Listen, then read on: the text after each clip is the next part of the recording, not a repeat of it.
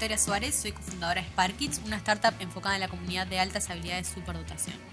En esta oportunidad, en conjunto con Appleboy Productions y Susana Pérez Barrera, PhD en educación especializada en la temática, estamos realizando un ciclo de podcast. Abordaremos temas como qué son las altas habilidades de superdotación, cómo se define, cómo identificar, qué es precocidad y qué no, qué herramientas hay luego identificado, qué se hace, a dónde voy, qué hacemos, qué podemos exigir, qué hay a nivel de legislación nacional e internacional, hablar también de la diferenciación de términos, diferenciarlo con el THD, dislexia, Asperger, etc.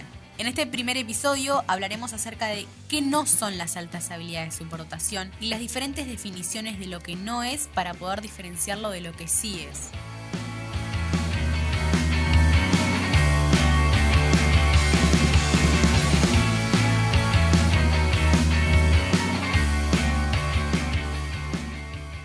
Muchas veces nos preguntan qué son altas habilidades de superdotación.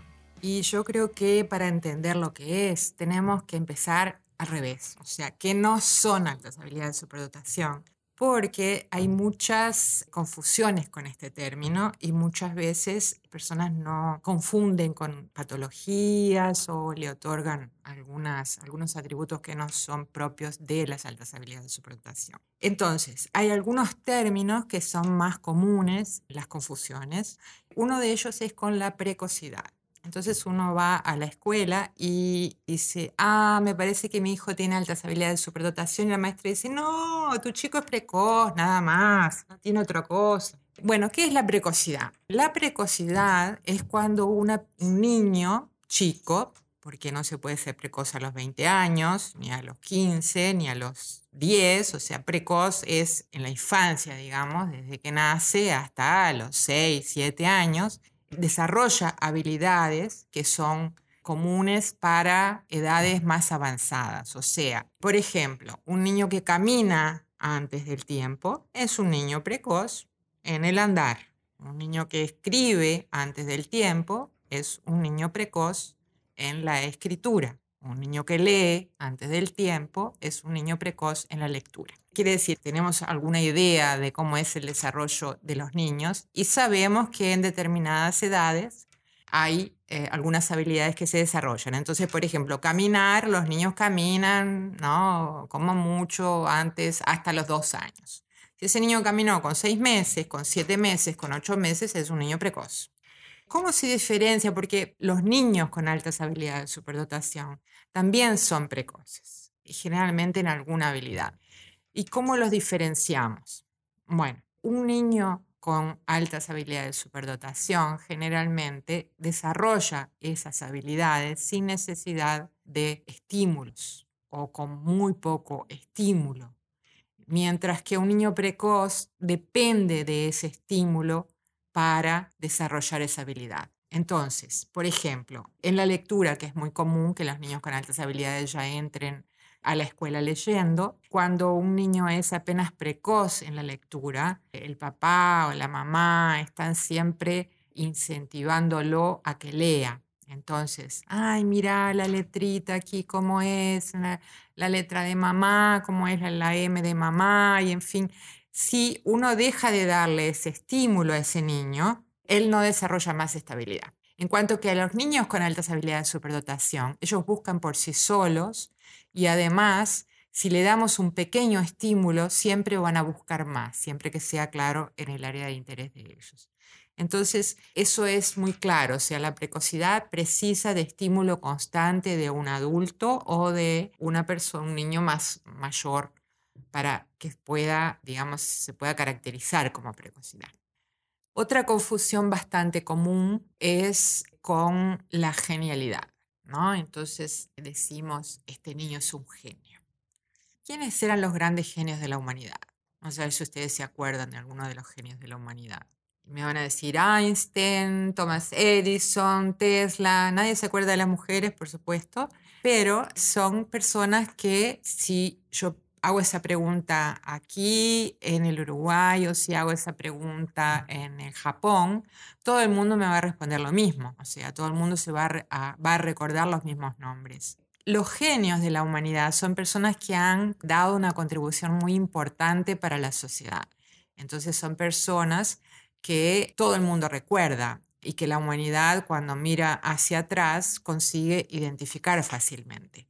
Esos genios fueron personas que desafiaron su campo de acción, su campo de trabajo, y para eso tenían que ser adultos, porque un niño no consigue hacer eso. Entonces, ciertamente fueron personas con altas habilidades de superdotación, pero no toda persona con altas habilidades de superdotación va a ser un genio. Entonces, eso lo tenemos que tener muy claro y también tratar de olvidarnos de esa idea de que los niños son genios, ¿no? Otra confusión bastante grande es con prodigios, ¿no? A veces no queremos decir la palabra superdotado porque nos parece que eso es algo que exige, digamos, que el niño sepa mucho de todo y que no se equivoque en nada, y decimos es un prodigio. Los prodigios son niños que por entrenamiento generalmente desarrollan una habilidad equivalente a la habilidad de un adulto en un campo determinado. Entonces es muy común, por ejemplo, ver prodigios en la música. Niños muy chicos, hasta 10 años, digamos, por ahí, que tienen una habilidad en la música equivalente a la de un adulto especialista en su campo de destaque. Algunos niños con altas habilidades son prodigio, otros no. Pero lo que vemos aquí es que hay una necesidad de entrenamiento muy constante para que esa habilidad se desarrolle. Otra confusión que hay es con el trastorno de déficit de atención e hiperactividad, y esto es una cosa muy seria porque el trastorno de déficit de atención tiene muchos síntomas que a veces se confunden con el comportamiento de niños con altas habilidades de superdotación cuando están desestimulados los niños con trastorno del déficit de atención atencional no consiguen prestar atención en nada, inclusive en aquello que les interesa. Entonces, por ejemplo, si tienen que jugar un juego que exige atención, no lo pueden hacer porque no consiguen prestar atención. Generalmente el periodo de atención que pueden tener es muy corto, es apenas de cinco minutos los niños con altas habilidades de superdotación a veces tienen este comportamiento cuando lo que se les propone hacer no es de su interés y se desmotivan y muchas veces parece que no están prestando atención o, de hecho no prestan atención. Pero, a diferencia de los chicos con TDAH, cuando se les propone una actividad que les interesa, se enfocan de una manera que muchas veces se olvidan del mundo externo. Entonces, esa es la gran diferencia. O sea, el TDAH no consigue prestar atención, aunque sea en cosas que le gusten, y el niño con altas habilidades de superdotación presta atención solamente en aquello que le gusta y tiene un, periodo de atención muy largo.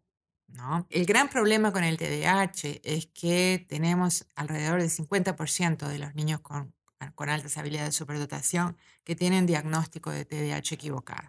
Y los niños que tienen TDAH toman una medicación que se llama Ritalina, que es una anfetamina.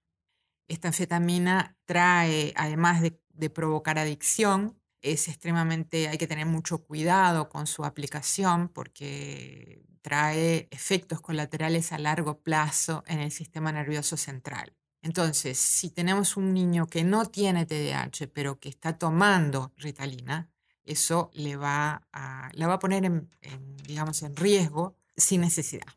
Además, lo que vemos es que cuando los chicos con altas habilidades de superdotación, que tienen diagnóstico equivocado, toman Ritalina, se duermen en clase. Entonces eso deja a las maestras muy eh, contentas y a los papás también, porque ese niño no hace más preguntas, no molesta más en clase, pero estamos poniendo en riesgo severo su salud intelectual y su sistema nervioso. Entonces eso es una cosa que hay que tener muchísimo cuidado porque infelizmente los, neurólogos, los psiquiatras, los psicólogos en su formación inicial nunca reciben informaciones sobre las altas habilidades de superdotación. Entonces, claro, si yo vivo toda mi vida dentro de una sala blanca, si veo un color rojo, no voy a saber identificarlo porque nunca tuve acceso a ese color.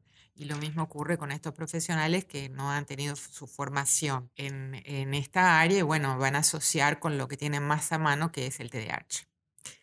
Eh, además, eh, una cosa importante es que en el TDAH los síntomas tienen que aparecer por lo menos en dos ambientes con una intensidad muy fuerte. O sea, los síntomas de desatención tienen que ser, por ejemplo, en un niño, en la escuela y en casa, en los juegos y en casa, en los juegos y en la escuela, en, actividades que le gusten o no. Entonces, eh, cuando un niño con altas habilidades de superdotación no va a tener estos síntomas en todos los ambientes, sino que lo va a tener generalmente en la escuela. Y no hay ninguna enfermedad, ¿no? Yo creo que nadie vio un diabético que sea diabético nada más que en el horario escolar y después no sea diabético, o una persona que sea cardíaca nada más que la escuela. Entonces, este, como el TDAH es una patología, evidentemente tiene que ocurrir en, en más de un espacio y no en todos. Y finalmente, otra confusión bastante común es con el trastorno de Asperger.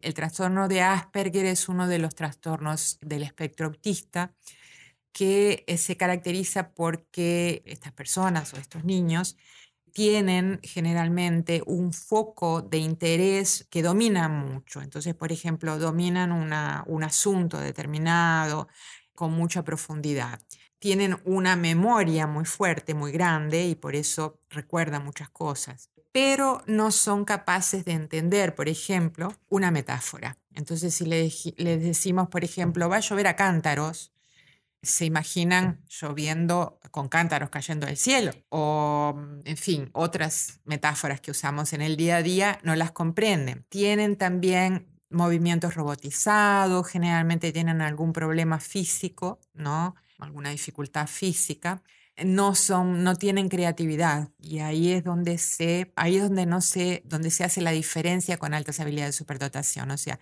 uno de los problemas que se confunde, digamos, es que el Asperger eh, tiene mucha dificultad para comunicarse con los otros, porque no consigue comunicarse con las personas, o sea, tiene una deficiencia en su contacto social.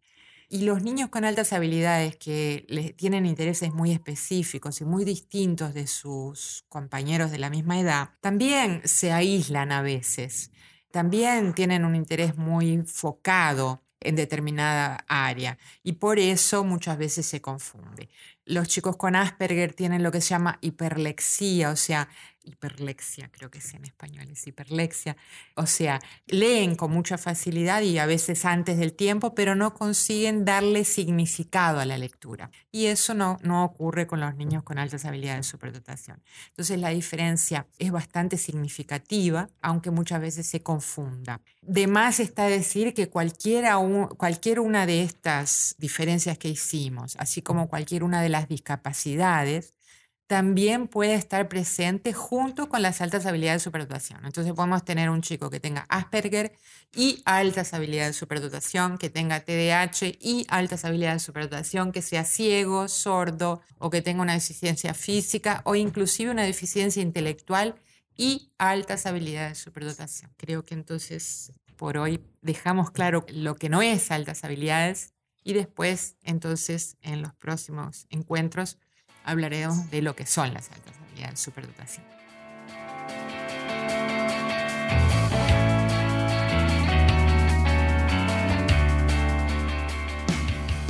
Muchas gracias por escucharnos. Por más información o contacto, los invitamos a visitar nuestra página sparkits.org y dejarnos sus comentarios en Twitter y Facebook.